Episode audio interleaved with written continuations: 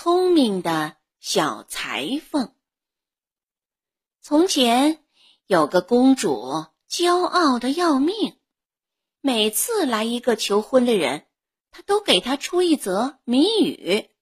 他要猜不着，就准备他奚落一通，撵出宫去。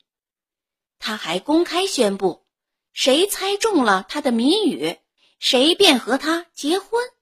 无论是什么人。只要愿意，都不妨来试试。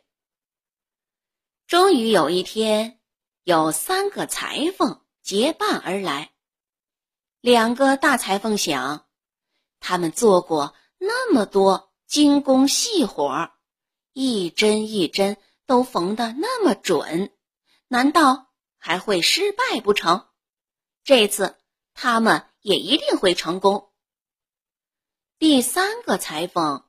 却是个不中用的小冒失鬼，连自己的本行还没学精通，却以为自己准会交上好运。要知道，这样的机会他再也碰不上了呀。这当儿，两位大裁缝对他说：“你就留在家里好了，你那么一点点脑筋，管不了什么用的。”小裁缝。却不上当，说他肩膀上既然长着个脑袋，就自会有主意。说着，已扬长而去，仿佛整个世界都属于他一样。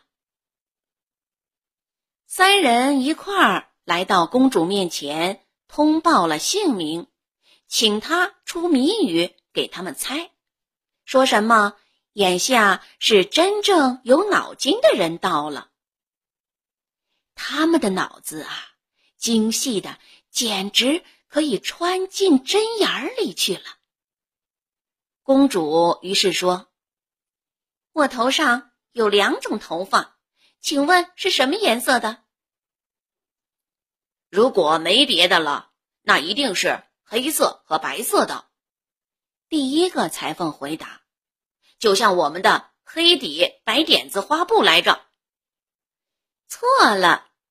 公主说：“第二个猜吧。”第二个裁缝猜到：“既然不是黑色和白色，那准是褐色的和红色的，就像家父他老人家的礼服。”错了，公主说：“第三个来回答吧。看样子他挺有把握呢。”这时。小裁缝大胆的走上前来说道：“公主有一些银发和一些金发，这就是两种颜色喽。”公主一听，便脸色苍白，差一点吓得晕倒过去，因为小裁缝确实猜中了，而她本来坚信世界上是没人猜得出来的。他终于镇定下来说道：“你这样还不能算赢了我，你必须再完成一件事。在下边的旧舍里躺着一头熊，我要你睡在他身旁过一夜。第二天早晨，要是你还能活着爬起来，我就让你娶我。”公主想这样摆脱小裁缝，因为那熊。还从来没让靠近他爪子的人活下来过。小裁缝却毫不畏惧，反倒高高兴兴地说：“只要大胆的干，已成功了一半。”当晚，小裁缝被带进了熊舍里，那熊呢，也打算立刻扑向这小家伙，用它的爪子殷勤的接待客人。哎。慢来，慢来！小裁缝说：“我这就叫你安安静静。”说着，他不慌不忙的从袋儿里掏出一把胡桃，咬开壳，吃掉了所有的果核。熊瞅见了，嘴馋起来，也想吃胡桃。小裁缝于是伸手进了口袋，抓出一把，递给熊。这可不是胡桃，而是些石头。熊把石头放进嘴里，可是不管怎么咬都咬不开。哎，他想，呃，你真是个大笨蛋呢，连几颗胡桃都咬不开。于是对小裁缝说：“朋友，请你给我咬开这些胡桃。”哦。你瞧见了，你是怎样一个窝囊废？小裁缝说：“白长着一张大嘴，连颗小小的胡桃也咬不破。”他说着，接过石头，手一晃，就换成了一颗胡桃，塞进嘴里。咔啦一声，胡桃被咬成了两半儿。呃，我得再试试这玩意儿。熊说。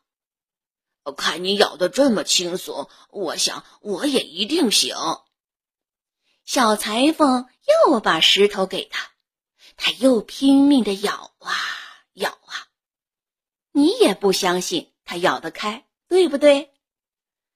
这件事过去以后，小裁缝从外套下抽出一把小提琴来，用它拉了一曲。熊一听见音乐。禁不住跳起了舞，跳过一会儿以后，他真是太喜欢这乐器了，便问小裁缝：“呃，请告诉我，拉提琴难吗？容易的像儿戏。瞧，我用左手手指按弦儿，用右手拿弓子在上面滑动，哆来咪发嗦，啦啦啦啦啦啦，真是好玩极了。”哦，这么简单，我也想学。学会了，我啥时想跳舞，呃，都可以跳。你看怎么样？愿意教教我吗？打心眼里愿意。要是你够灵巧的话，可以先伸过你的爪子来让我看看。好长啊，我得替你把指甲修短一点。说着，他搬来了老虎钳。熊把脚爪放上去，小裁缝。便拧紧了螺丝，说道：“现在你就等我去拿剪刀来吧。”熊被夹得大声咆哮，可怎么吼叫，小裁缝都不理睬，而是倒在屋角里的一捆干草上睡着了。公主夜里听见熊吼叫的很厉害，只以为他是高兴的发出的咆哮。一定已经要了小裁缝的小命儿。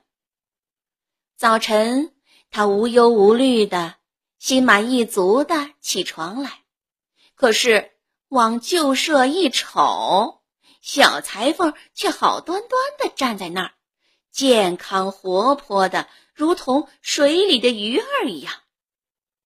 他因为公开做过许诺，再也无话可讲。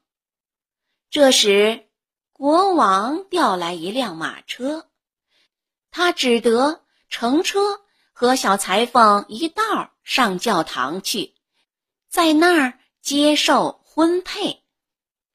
他俩上车以后，另外两个坏心眼儿的裁缝妒忌自己小伙计的运气，跑进旧舍，放掉了老虎钳上的熊。熊气急败坏的追赶着马车，公主已经听见他粗重的喘息声和咆哮声，心里害怕极了，急忙喊：“哎呦，熊从背后追来抓你了！”小裁缝好不机灵，立刻用头倒立起来，岔开双脚，伸到车窗外，大叫：“你看见老虎钳了吗？你要不滚开！”咱又把你夹起来。熊一见这情形，扭头就逃跑了。这样，我们的小裁缝平平安安的乘车到了教堂。公主许配给了他，他和他一起过得快快活活，如像原野上的云雀。谁要不相信这个童话？谁就得付一个银元。